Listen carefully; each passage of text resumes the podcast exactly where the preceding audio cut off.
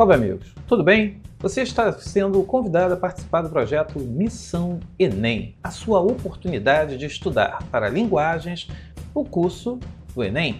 E aí que está a grande questão. Como você pode estudar? Você pode estudar no bar, pode estudar no ônibus, pode estudar em casa enquanto está lavando uma roupa, você pode estudar fazendo qualquer atividade e ouvindo apenas esse projeto. Meu nome é Sérgio Monteiro e eu estou aqui para poder te ajudar a conquistar o objetivo, que é passar no Enem. Então, vem comigo nessa jornada e vamos começar a estudar.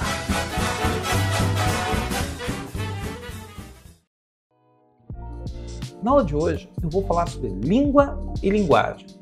O que é língua e linguagem? É uma coisa muito importante para a prova do Enem.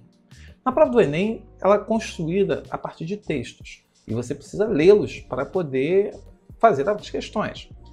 É muito importante que você já tenha esse conceito. O que é língua? Ora, se eu chego em Portugal, eu vou encontrar, muitas pessoas gostam de dizer que em Portugal, a língua de Portugal é igual à língua do Brasil. No entanto, se você começa a conviver com os portugueses, será que eles vão falar dos putos? Vão falar ali sobre é, tomar uma pica para se, preferir, para se prevenir do, da Covid. Você vai perceber que o sotaque é diferente, que tudo é uma estrutura diferente. Ora, a língua é um conjunto dos elementos que constituem a língua falada ou escrita peculiar a uma coletividade. O que quer dizer isso? Que o português de Portugal está ligado ao povo português, à coletividade do povo português. Se eu pego o português do Brasil, eu tenho um outro português, que é o português falado no Brasil, que terá variações regionais, mas que parte de uma base que seria a língua portuguesa falada no Brasil. Assim como tem o francês, o espanhol, o inglês. Veja, é, cada país acaba tendo a língua com a sua marca, a sua identidade. Por isso que é muito importante que você, ao estudar, entenda que a língua portuguesa ela tem várias regras, códigos, convenções, mas elas, antes de mais nada, ela dá a identidade ao nosso povo. Ok? Agora, e linguagem? Veja bem, a linguagem é um sistema organizado através do qual é possível se comunicar por meio de sons, gestos, signos convencionais. O que quer dizer isso? Vocês agora estão ouvindo aqui o som da minha voz. A minha voz, eu estou me comunicando através dela, através do som. Se nós estivéssemos conversando pessoalmente, ou vocês estivessem assistindo um vídeo, vocês veriam meus gestos. Não ouviriam apenas a minha voz, mas vocês teriam a oportunidade de repente, está vendo o movimento com as mãos, o movimento com os olhos, a cabeça. O meu corpo estaria também no seu gestual se comunicando.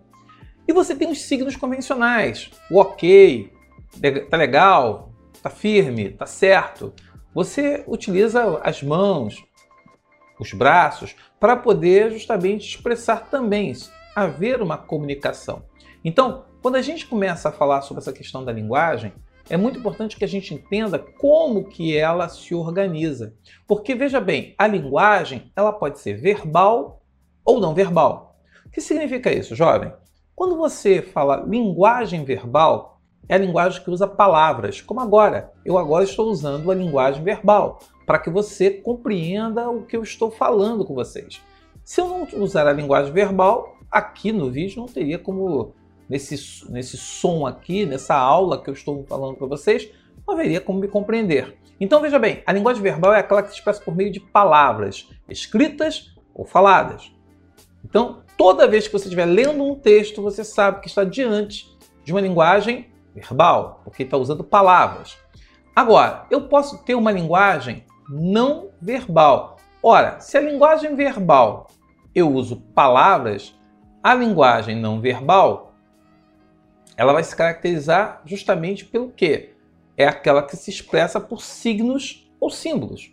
Como assim? Você chega no banheiro de um bar, você verá que muitas vezes eles vão botar ele ou ela, pode botar palavra, mas muitas vezes o cara coloca uma imagem, a imagem de uma mulher, a imagem de um homem para indicar qual o banheiro masculino e feminino. Quando você está dirigindo o trânsito, não há guarda na rua, haverá um semáforo, uma sinaleira onde vai estar marcado as três cores, né? O vermelho para o parar, o amarelo para atenção e o verde para indicar que você pode passar livremente. Então veja bem, essas convenções, essas imagens, esses valores são construídos na coletividade. E as pessoas, ao verem essas imagens, elas se reconhecem e se identificam porque é previamente estabelecido. Agora, eu posso ainda ter a chamada linguagem híbrida ou mista, mista de misturado. Ou seja, eu posso misturar a linguagem verbal com a linguagem não verbal. E aí seriam imagens. É o que você vê na história em quadrinhos, é o que você vê numa charge, é o que você de repente vê numa propaganda. Quando você vê a mistura de desenhos, fotos, é, imagens com palavras, isso é misto. Então, o que nós temos nessa primeira aula para você já começar a pensar ao fazer a prova do Enem? A primeira coisa que você vai observar é que o que predomina na prova é a linguagem verbal. Beleza? Linguagem verbal, porque os textos, os enunciados, todos eles estão escritos ali, construídos para você, estabelecendo uma comunicação. Bem, mas eu posso pegar questões do Enem em que só tenho o desenho. E se há apenas o desenho, é uma linguagem não verbal. Se ele falar que tem uma linguagem mista, ele está misturando imagem e texto.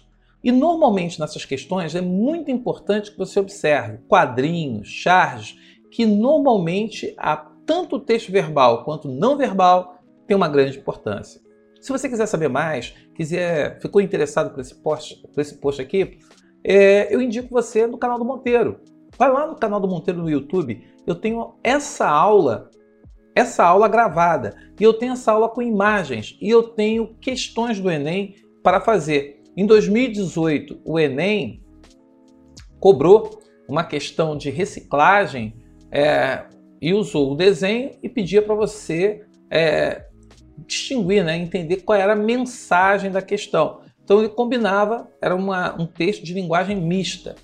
Em 2014, eles fizeram uma outra questão e que eles justamente é, colocavam apenas a linguagem verbal. E eu resolvo essas duas questões lá para você entender melhor esse projeto. Então veja bem, aqui é o Missão Enem falando, conversando. Estou falando de forma pausada, porque eu estou pensando aqui, se você está no ônibus, se você está é, em um lugar com movimento, ou você está fazendo alguma atividade, eu não posso ser muito rápido, nem falar muito rápido, senão você se perde. Mas você pode ouvir esse programa quantas vezes quiser e pode indicar para o seu amigo que está sem aula, que não está conseguindo estudar, para que ele acompanhe aqui esse projeto, que vai ser um maior barato. Eu aguardo você no próximo programa e eu posso continuar ajudando você a estudar para o Enem. Até lá, até a próxima.